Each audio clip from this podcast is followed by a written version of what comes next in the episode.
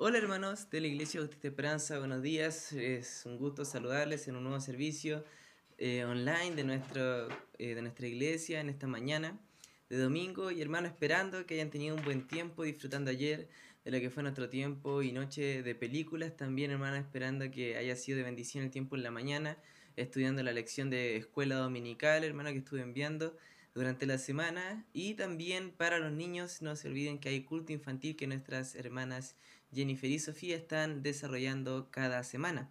Así que hermanos, el día de hoy quisiera hacerlos pensar en un propósito de la palabra de Dios y en algo que estuve leyendo esta semana. El Salmo 103, hermano, tiene un título que es Alabanza por las bendiciones de Dios. Sin embargo, hermano, este título nos muestra las bendiciones de Dios. Y yo pensaba, hermano, en nuestros días que son días difíciles, de cuarentena, de virus, de exposición, de miedo, de posibles contagios, de cuarentena. Y todo esto, hermano, se puede transformar en días hermosos al recordar eh, el amor de Dios, al recordar sus bendiciones por nosotros. Y en el Salmo 103 usted ve bendiciones de Dios a su pueblo. Ve una bendición especial que le está dando a sus hijos. Y es una bendición especial que ha seguido dando a través del tiempo. Y que Él está dando incluso, hermano, en este día. Por eso en el Salmo 103, por ejemplo, hermano, dice en el versículo 2, no olvides ninguno de sus beneficios. Y aquí usted puede ver, hermano, que eh, el orgullo humano regularmente nos vuelve ingratos e incluso nos lleva a olvidarnos de lo bueno que ha sido Dios. Por eso, hermano, le animo y llame la atención a su corazón acerca de las bendiciones que Dios tiene sobre usted. De hecho, la palabra hebrea que se usa para eh, beneficios aquí es la palabra de eh, buenas o hechos de bondad, buenas obras que Dios ha hecho por nosotros. Por eso no debemos olvidar las bendiciones que Dios tiene hacia su pueblo, hacia usted, hacia mí. Por eso lo que hoy quiero que usted termine haciendo son lo que el salmista estaba haciendo en las primeras palabras del Salmo, 1, del Salmo 113 en el versículo 1. Él dice, bendice alma mía al Señor. Y hoy día, hermano, quiero que usted bendiga en su alma al Señor. Eh, esto significa que su corazón, hermano, debe expresar y deleitarse en el amor y la gratitud por todo lo que es Dios y todo lo que Él hace. Por eso, hermano, si usted puede ver como papá o un padre está contento cuando sus hijos le aman sin necesidad de él haber hecho algo. Sin embargo, hermano, nosotros vemos que aquello nos da gozo, nos da tranquilidad, pero hermano, eh, cuando vemos a Dios, Él ha hecho tanto por nosotros que resulta imposible no amarle ni expresar gratitud por lo que Él ha hecho.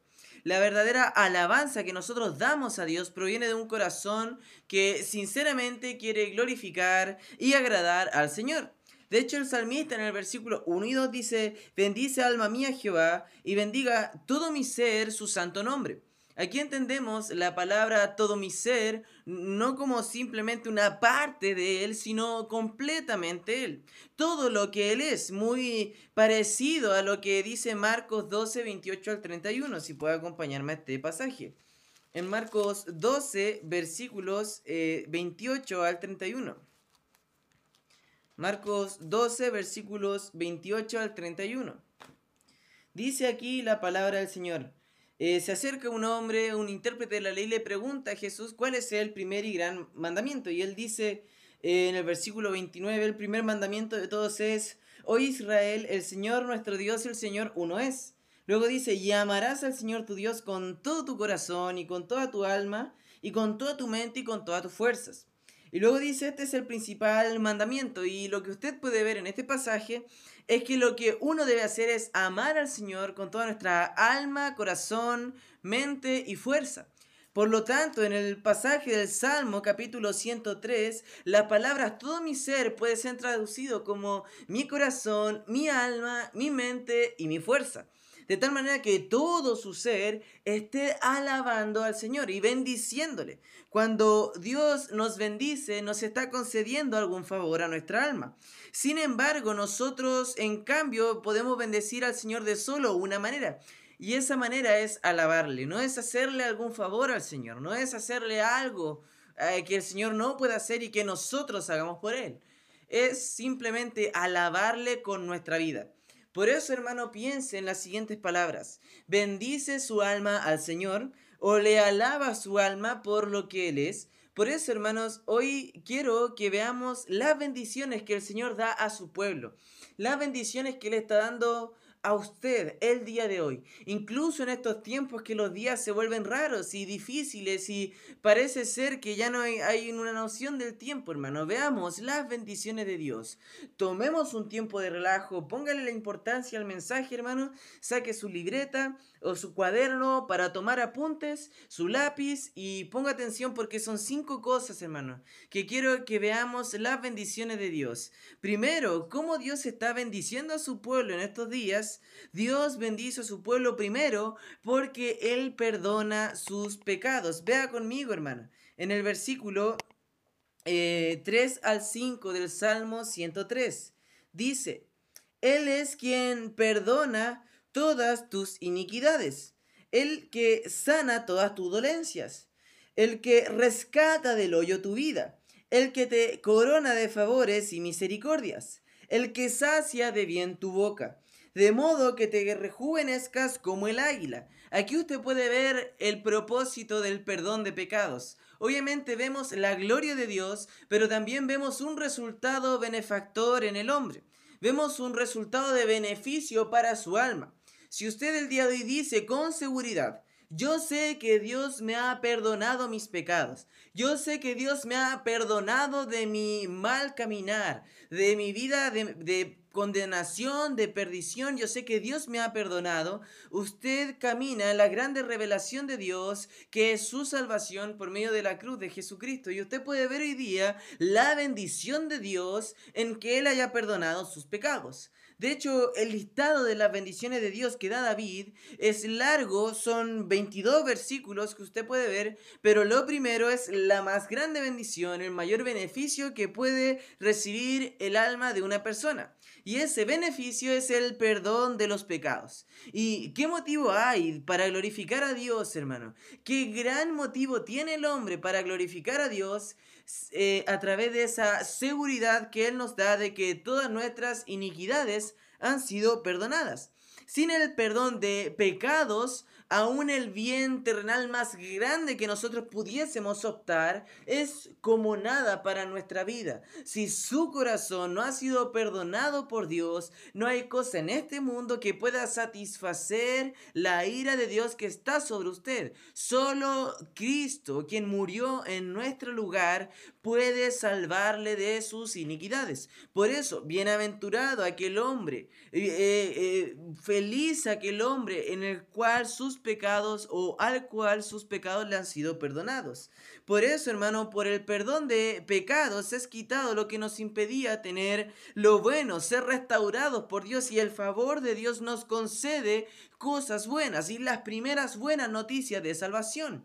Usted puede ver en el versículo 3 que dice con estas palabras, Dios es quien perdona nuestros pecados. Y es como en el versículo 1 diciendo David, bendice alma mía Jehová, bendigan sus almas al Señor. Y ahora les digo por qué. Y lo primero, Dios ha perdonado tus pecados. Si Dios ha perdonado sus pecados, tiene motivo suficiente para alabar al Señor. Dios es quien perdona. Nuestra principal felicidad en esta vida viene de saber que Dios ha perdonado mis pecados. Y como he mencionado, hermano, lo triste de nuestros días no es que esté muriendo gente por el coronavirus, es que gente está muriendo por el coronavirus en sus delitos y pecados cuando pudieron haber recibido y escuchado el Evangelio. Eso es, hermano, lo triste de nuestros días. Eso es lo que compunge nuestros corazones y lo que los hace eh, de amor y deseo de predicar el Evangelio incluso en nuestros días. Por eso, hermano, Él sana todas nuestras dolencias y cuando eh, el salmista habla de esto, regularmente la enfermedad es como una alusión al pecado. Y nosotros podemos ver que Cristo es quien perdona todos nuestros pecados. El hombre regularmente no entiende que se encuentra lamentablemente bajo la condenación de Adán, de haber sido un hombre engendrado en sus delitos y pecados. Él solamente es Cristo quien puede curar la enfermedad. Es Cristo quien puede curar la enfermedad del pecado. Y si usted tiene bien cimentada esta verdad en su corazón, de que Dios es quien puede perdonarle y limpiarle de su pecado, gran seguridad tiene usted y gran felicidad puede experimentar en su vida. De hecho, la palabra iniquidad que usa aquí David es una palabra que hablaba de algo que era como torcido, algo distorsionado. Y Cristo es quien pudo eh, perdonarnos y limpiarnos y salvarnos de aquella vida distorsionada que nosotros teníamos, de aquella vida retorcida que iba por el mal camino. Solamente Dios pudo salvarnos de aquella vida. Por eso quien debe bendecir al Señor son aquellas personas que han experimentado el perdón de Dios. Efesios 1.7, Colosenses 1.14, Colosenses 2.13, vamos para allá hermano, en este último pasaje nos hablan del perdón de Dios por nuestros pecados. Los textos que mencioné, si usted está anotando, hermano, y le animo a anotar durante los mensajes, son Efesios 1.7, Colosenses 1.14 y Colosenses 2.13, el versículo que voy a leer a continuación. Colosenses 2.13 dice, hermano, y a vosotros, estando muertos en pecados y en la incircuncisión de vuestra carne, os dio vida, juntamente con él, perdonándoos todos los pecados. Y aquí usted puede ver lo que hace Cristo, nos perdona de todos nuestros pecados. Esta ha sido es y será la mayor bendición que usted puede experimentar en su vida, saber que sus pecados han sido perdonados por Dios. No, está ligadas no están ligadas las bendiciones de Dios, hermano, a algo material o monetario. Todas las bendiciones de Dios son espirituales. Por eso, hermanos, eh, debe entender que a veces hay eh, situaciones en las que nosotros queríamos o querríamos que Dios hubiese actuado de alguna manera. Por ejemplo, en alguna enfermedad, pensando en un niño o en un adulto enfermo, y hubiéramos querido que Dios salvara a aquella persona. Pero Dios prometió que eh, Dios nos daría, Dios prometió que Él nos daría un cuerpo transformado. En Romanos capítulo 8, versículo 18, Él nos dice las siguientes palabras, hermano. En Romanos 8, versículo 18. En Romanos 8, versículo 18. Pues tengo por cierto que las aflicciones del tiempo presente no son comparables con la gloria venidera que en nosotros ha de manifestarse. Si en esta vida hemos de experimentar sufrimiento, oprobio, persecución, enfermedades, dolencias, hermano, es algo temporal. Lo que viene es mucho mayor a lo que usted puede experimentar el día de hoy. Por eso, hermano, no seremos completamente redimidos de las enfermedades y dolencias, sino hasta que seamos muertos y vayamos a la presencia de Dios o que Él venga. Por eso, hermano, la mayor bendición no es salud, mayor bendición no es dinero, la mayor bendición no son relaciones familiares, relaciones de ese tipo. La mayor bendición que el cristiano experimenta es la bendición de haber sido perdonado por Dios y estar en una relación con Él. De hecho, usted puede ver, hermano, que el Salmo 103 usa la palabra rescatar y esta es muy parecida a la palabra redimir. Eh, eh, David recordaba al pueblo recordaba al pueblo de Israel que ellos habían sido redimidos por Dios y que ellos habían experimentado el perdón de pecados y que aún así Dios también la había librado en muchas ocasiones de situaciones adversas que por sus fuerzas no hubiesen podido eh, librarse. La declaración describe como Dios que rescató a alguien del pozo, a alguien del, como dice acá, del hoyo de la vida. Está hablando de que Dios le ha rescatado del Seol, de la condenación del mundo de los muertos. Y Dios nos rescató de una condenación eterna. Y cualquiera que desee salvarse puede salvarse si está dispuesto a humillarse, reconocer su pecado, arrepentirse de él y poner su fe en Cristo como su Señor y Salvador. Por eso en Lucas 5, hermano, versículo 32, dice lo siguiente. Lucas 5, versículo 32. Lucas 5:32 dice, no he venido a llamar justos, sino a pecadores al arrepentimiento. Aquellos que experimentan el perdón de pecados son aquellos que han podido reconocer su pecado. De hecho, vemos acá en el Salmo 103.5 hablando de la mayor bendición y hay otra bendición dentro del perdón de pecados que Dios ofrece. Dice el versículo 5, el que sacia de bien tu boca, sacia, perdón, de bien tu boca, de modo que te rejuvenezcas como el águila. Y usted puede ver en este pasaje que lo que está diciendo es que solamente Dios podía satisfacernos eh, en todo lo que necesitábamos en cuanto a la salvación. Cristo es el pan de vida, eso habla Juan 6, versículo 33 al 40. Él es el agua viva del cual si alguien bebiere nunca más va a, volver a tener sed, eso habla Juan 4. Él es el buen pastor que nos lleva a los pastos verdes, eso habla el Salmo 23. Y aquí usted puede ver que solamente Dios podría saciar el alma de un hombre. Solamente Dios podía saciar su alma. Si su alma no está saciada con Dios, pronto se sentirá insatisfecha por lo que sea, por su matrimonio, por sus hijos, por su trabajo, por su dinero, por sus posesiones, por su felicidad, por lo que sea, hermano. Sin embargo, si usted está saciado en Dios, va a poder experimentar felicidad, tranquilidad, gozo y seguridad en su propia vida. De hecho, usted puede ver que no solamente esta imagen nos da, sino que luego dice que seremos rejuvenecidos como el águila. Y cuando habla la juventud, siempre habla de la fuerza que la juventud tiene. Habla de que ellos podrán elevarse como alas de águila, aquellos hombres que están quizás en la vejez o ya con edad experimentada. Y nos hace recordar una palabra como la que dice Isaías 40, versículo 31. Dice Isaías 40, 31.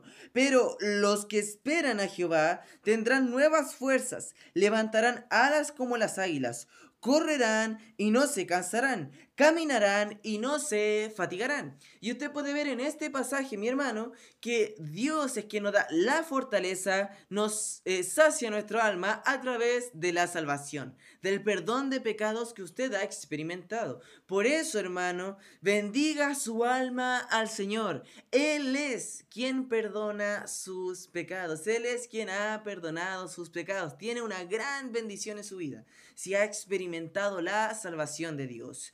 La segunda cosa que nos muestra el Salmo 103, hermano, que quise resaltar, es que usted debe ver, hermano, por decirlo así, Dios, que Dios bendice a su pueblo porque Él es justo. Ve al Salmo 103, versículos 6 y 7. Primero, Dios bendice a su pueblo porque Él perdona sus iniquidades y segundo, porque Él es justo.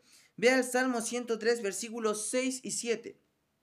Dice, Jehová es el que hace justicia y derecho a todos los que padecen violencia. Sus caminos notificó a Moisés y a los hijos de Israel sus obras. Jehová puede ver aquí eh, como el enfoque de David acerca del pueblo de Israel, señalándole que Dios les ha perdonado o que Dios les ha librado. Y ver el, el deseo especial o el amor especial, la gracia especial que hay para el pueblo de Israel porque Dios fue su justo libertador, eh, no solo cuando lo rescató de Egipto, sino también durante toda su historia. Lo libró de distintos pueblos, de distintas amenazas, y Dios le seguía librando, y él le dio a David muchas grandes victorias, incluso en el campo de batalla. El Señor también le dio orientación a su pueblo guiándolos por su nube de gloria, su palabra y sus profetas a través de su historia. La gente conocía los actos de Dios, lo que estaban haciendo, pero hay una, especial, eh, mención a Moisés, porque él le dice que Moisés eh, eh, sus caminos fueron notificados a él. ¿Y qué es esto? Que Moisés caminó íntimamente con el Señor y entendió su voluntad. Ahora, ¿por qué señala aquí la justicia de Dios y nos habla de esto? De estas liberaciones de Jehová, de eh, Moisés. Lo que intenta decirnos es que Dios es justo porque Él nos ha dado su palabra con su voluntad y sus mandamientos allí impresos. Él se ha expresado a Dios, Él se ha revelado, él, él, ya lo dio, Él se mostró al mundo. Y eso es algo justo, porque Dios es verdaderamente bueno con todos, aunque especial con Israel, y Él se ha revelado a sí mismo. ¿Por qué eso es justo? ¿Por qué nos habla de su justicia? Porque Dios ha querido que nosotros también caminemos en la justicia de Él. Por lo tanto, Él se ha expresado, Él nos ha expresado su voluntad, sus caminos, sus mandamientos, sus deseos, sus anhelos profundos a nosotros, sus eh, profundas por decirlo así, dolores que hay en su corazón. Como dice eh, Ezequiel, por ejemplo, que él no se goza en la muerte del impío. Para nosotros no debe ser un gozo tampoco, debe ser tristeza y nos habla del corazón de Dios y la Biblia muestra, hermano, en cada página el corazón precioso de Dios y, sus anhelos y deseos, pero también lo que eh, entristece el corazón de Dios. Sus caminos podemos entender por sus caminos y su palabra podemos entender cómo andar en esta vida. Eh, podemos entender sus promesas y sus propósitos. Y Él ha sido justo. No nos ha dejado sin revelación. Eh, sabemos que hay lugares, hermano, en los cuales quizás el Evangelio es caso el día de hoy. Pero si usted piensa, aquellos lugares son lugares donde tiempo atrás, hermano, eh, era, el Evangelio era eh, popular, el Evangelio estaba expandiéndose, por decirlo de alguna forma. Pero ahora en esos días no se encuentra una gran cantidad de cristianos como en tiempo anterior. Eso no debe quitarnos responsabilidad, sino animarnos a cuidar nuestro lugar, a velar por nuestro país y orar por la salvación, porque Dios es justo y nos ha puesto en este lugar para que otras personas escuchen el Evangelio para que otras personas sean bendecidas por nuestra vida. Y somos bendecidos porque Dios es justo, porque Él decidió revelarse a personas injustas y podemos caminar en sus caminos como Él es justo. Por eso bendiga su ser al Señor, hermano. Él es justo. Bendígale porque Él ha perdonado sus iniquidades, pero también bendígale porque Él es justo. Dios sigue bendiciendo a su pueblo Tercera cosa, porque Él es misericordioso. Vea conmigo los versículos 8 al 12. Dice la palabra del Señor. Misericordioso y clemente es Jehová, lento para la ira y grande en misericordia. No contenderá para siempre, ni para siempre guardará el enojo. No ha hecho con nosotros conforme a nuestras iniquidades, ni nos ha pagado conforme a nuestros pecados porque como la altura de los cielos sobre la tierra engrandeció su misericordia sobre los que le temen. Cuanto está lejos el oriente del occidente, hizo alejar de nosotros nuestras rebeliones. Hermanos, en estos sencillos versículos usted puede ver la gran misericordia de su Dios. Jehová fue el Salvador misericordioso y compasivo, que perdonó a su pueblo por sus pecados. De hecho, el salmista recalca la misericordia de Dios, porque nuestra peor falla, hermano, es la arrogancia que roba de Dios la alabanza que Él se merece.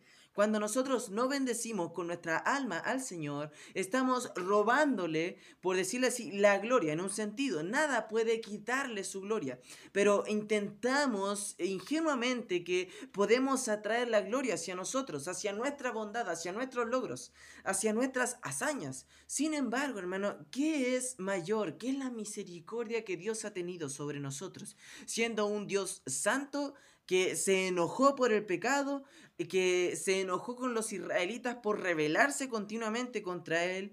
A pesar de eso, en su compasión, Él los perdonó. Esto fue posible porque un día su Hijo moriría en nuestro lugar por nuestros pecados. Nosotros fuimos rebeldes a Dios, nos guiamos en contra de su camino y hermano, Él tenía todas las razones para estar airado y enojado contra nosotros, pero gracias a Dios, Él es un Dios justo, pero también misericordioso y su misericordia no inhabilita su justicia, la resalta, porque vemos que Él no solamente eh, eh, nos perdonó, sino que Él pagó, fue su justicia satisfecha en la cruz, pero ahora también nos hace seres justos para que podamos caminar como Él caminó y andar en sus pisadas. De hecho, la ilustración del versículo 8 al 12 es como de un Dios o de un juez, de un fiscal, de un Dios que es juez pero también es fiscal. Y ve que Él tiene toda la evidencia. ¿Qué necesita para condenar al acusado? pero no prolonga la prueba. Cuando el juez, hermano, es su padre, Y cuando Jesús ha muerto por sus pecados, hay un perdón completo y gratuito disponible para usted. Hermano, Dios era su juez, pero también es su Padre, y Él le ha perdonado de sus pecados. Si Dios nos diera el castigo que merecíamos, estaríamos sin esperanza. El castigo que merecemos fue dado a Jesús. Mire conmigo un pasaje en Edras, capítulo 9, versículo 13. Dice la palabra de Dios en este pasaje. Mas después de todo lo que nos ha sobrevenido a causa de nuestras malas obras y a causa de nuestro gran pecado, ya que tú, Dios nuestro, no nos has castigado de acuerdo a nuestras iniquidades, nos diste un remanente como este. Puede ver aquí a Esdras exclamando lo siguiente, hemos recibido mal, eh, eh, males, hemos recibido cosas malas, sin embargo, no hemos recibido conforme a nuestras iniquidades. Dios no les castigó con toda su fuerza, aún hubo misericordia. Y hermano, Dios nos disciplina. Dios dice que al que ama disciplina a su hijo. Y eso es un buen padre, al que ama disciplina. Y Dios es el buen padre con nosotros. Pero puede ver la siguiente palabra. Dios también es misericordioso, hermano. Dios les ha perdonado de sus pecados. Y la condenación que estaba sobre usted, hermano, le fue quitada por la sangre de Cristo. Hermano, imagínese si usted pasara solamente cinco minutos de su vida. Solo cinco minutos, hermano. Lo que uno se demora, hermano, en, en ver un comercial en la televisión o en revisar el Facebook a veces rápidamente. O es lo que se demora en ir al baño. Cinco minutos solamente, hermano. Imagínese lo siguiente. Cinco minutos que usted pueda pasar en el infierno.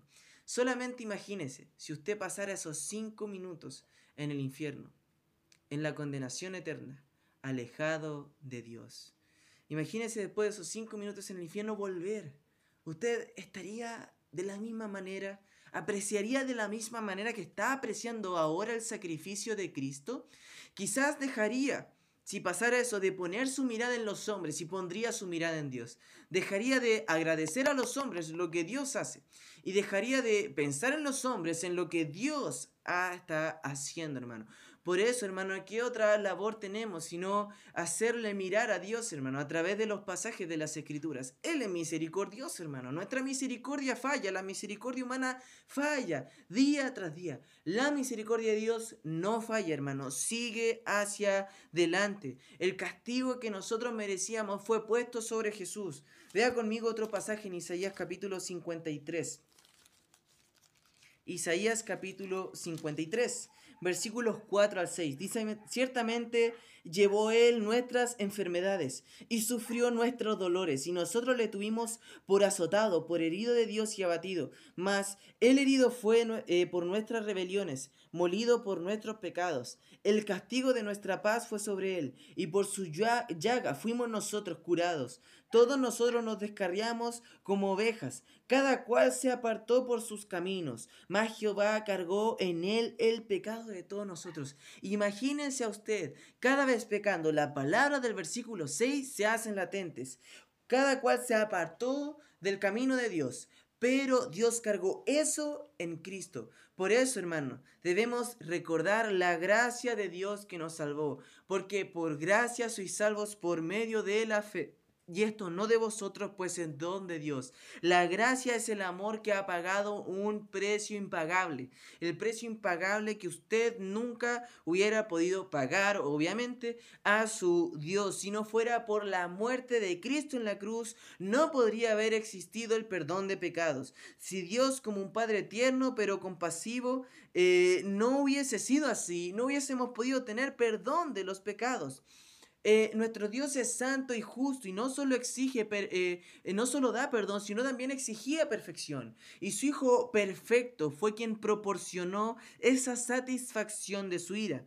Al cumplir la ley, Jesús pudo mostrar y otorgar el glorioso intercambio que ocurre en la cruz, cuando Él nos pasa su justicia, pero Él toma todo nuestro pecado y Él toma todo su pecado en los sacrificios, hermano, que señalan la muerte de Cristo en el Antiguo Testamento, Él está mostrando su misericordia. De hecho, Dios perdona nuestros pecados. Y fíjese, esto me llama la atención, hermano, estas palabras, cuando en el versículo 11 dice, como la altura de los cielos sobre la tierra engrandece su misericordia sobre los que le temen ¿Por qué engrandece su misericordia sobre los que le temen? Porque los que temen a Dios pueden ver qué tan grande es Dios, porque ven su grandeza. Alguien que no teme a Dios no ve la grandeza de Dios. Alguien que teme a Dios ve cuán grande es su misericordia. Y vea las palabras del 12, cuán lejos el oriente del occidente hizo alejar de nosotros nuestras rebeliones. Él no vuelve a tocarlas, Él no vuelve a hablarlas, Él no vuelve, no trae a colación el tema. Él lo olvida, por decirlo así. Él no vuelve a hablar de su pecado. Por eso deje de pensar en su antigua vida y vea, hermano, la nueva identidad que usted tiene en Cristo Jesús. Su Padre es misericordioso, le trae a sus pies. E, es una bendición, hermano, que nuestro Padre sea misericordioso. Por eso, hermano, bendiga su ser al Señor. Él es misericordioso. La cuarta cosa con la que Dios bendice a su pueblo, según el Salmo 103, es que Él es compasivo. Fíjese las bendiciones que nos da Dios. Son razones, son atributos de Él. Son cosas de Él que vienen hacia nosotros, como su misericordia, su perdón de los pecados, su justicia y también su compasión. Vea el Salmo 103, versículo 13 al 18. Dice, como el Padre se compadece de los hijos, se compadece Jehová de los que le temen, porque Él conoce nuestra condición, se acuerda de que somos polvo. El hombre como la hierba son sus días, florece como la flor del campo, que pasó el viento por ella y pereció, y su lugar no la conocerá más. Mas la misericordia de Jehová es desde la eternidad y hasta la eternidad sobre los que le temen y su justicia sobre los hijos de los hijos, sobre los que guardan su pacto y los que se acuerdan de sus mandamientos para ponerlos por obra.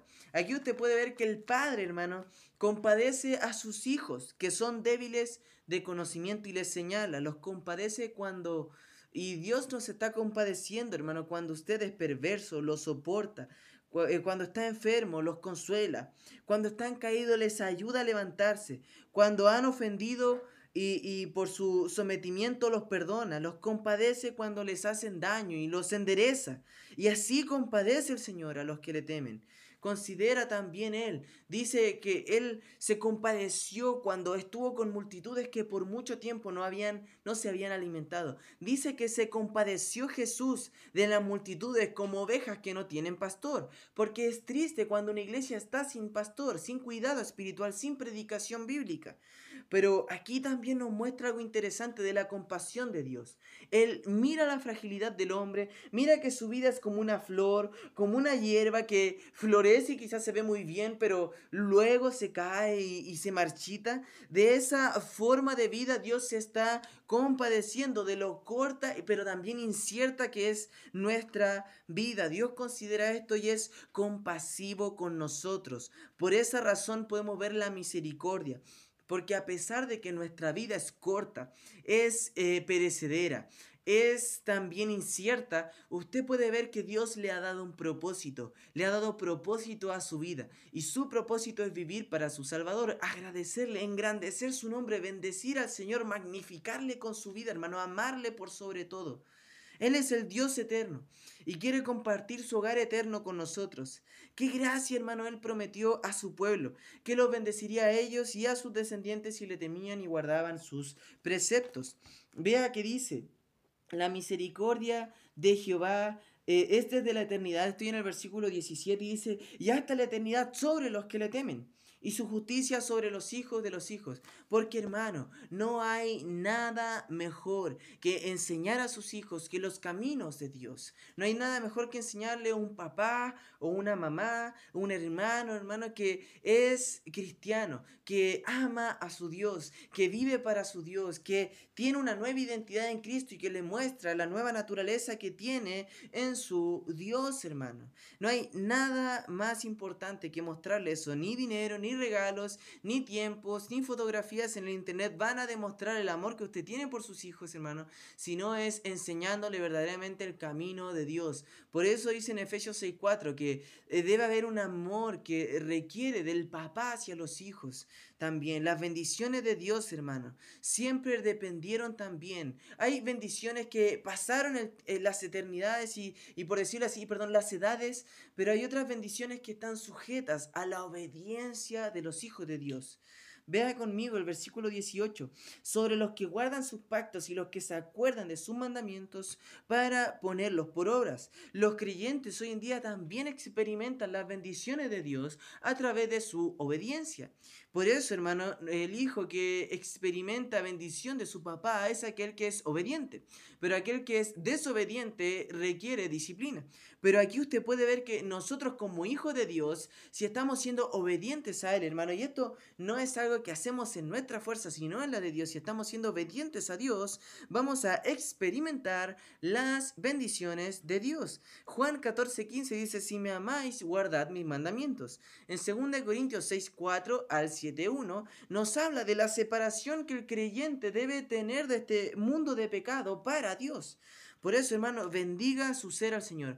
Él es compasivo, Él es perdonador, Él da bendiciones, Él da amor a pesar de lo frágil que es nuestra vida, de lo perecedera, de los pecadores y de lo desobediente que somos a veces. Él es compasivo. Bendiga su ser al Señor. Y lo último, hermano, eh, que con lo que Dios bendice a su pueblo es que Él es el Rey. Ya vimos, Él perdona nuestras iniquidades, Él es justo, Él es misericordioso, Él es compasivo y Él es Rey. Todas esas bendiciones que Dios nos da son una razón el día de hoy para alabarle y para bendecir su santo nombre. Vea conmigo el versículo 19 al 22 de este pasaje.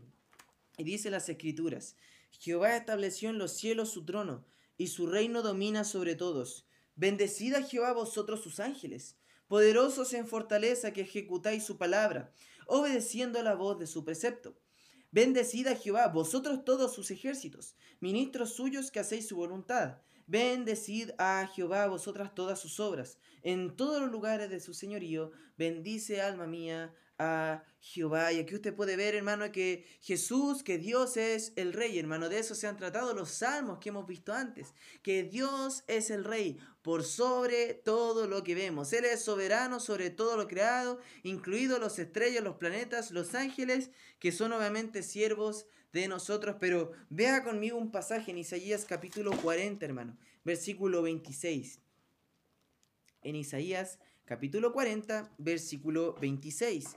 Dice la escritura, levantad en alto vuestros ojos y mirad quién creó estas cosas. Él saca y cuenta su ejército. A todas, a todas llama por sus nombres, ninguna faltará. Tal es la grandeza de su fuerza y el poder de su dominio.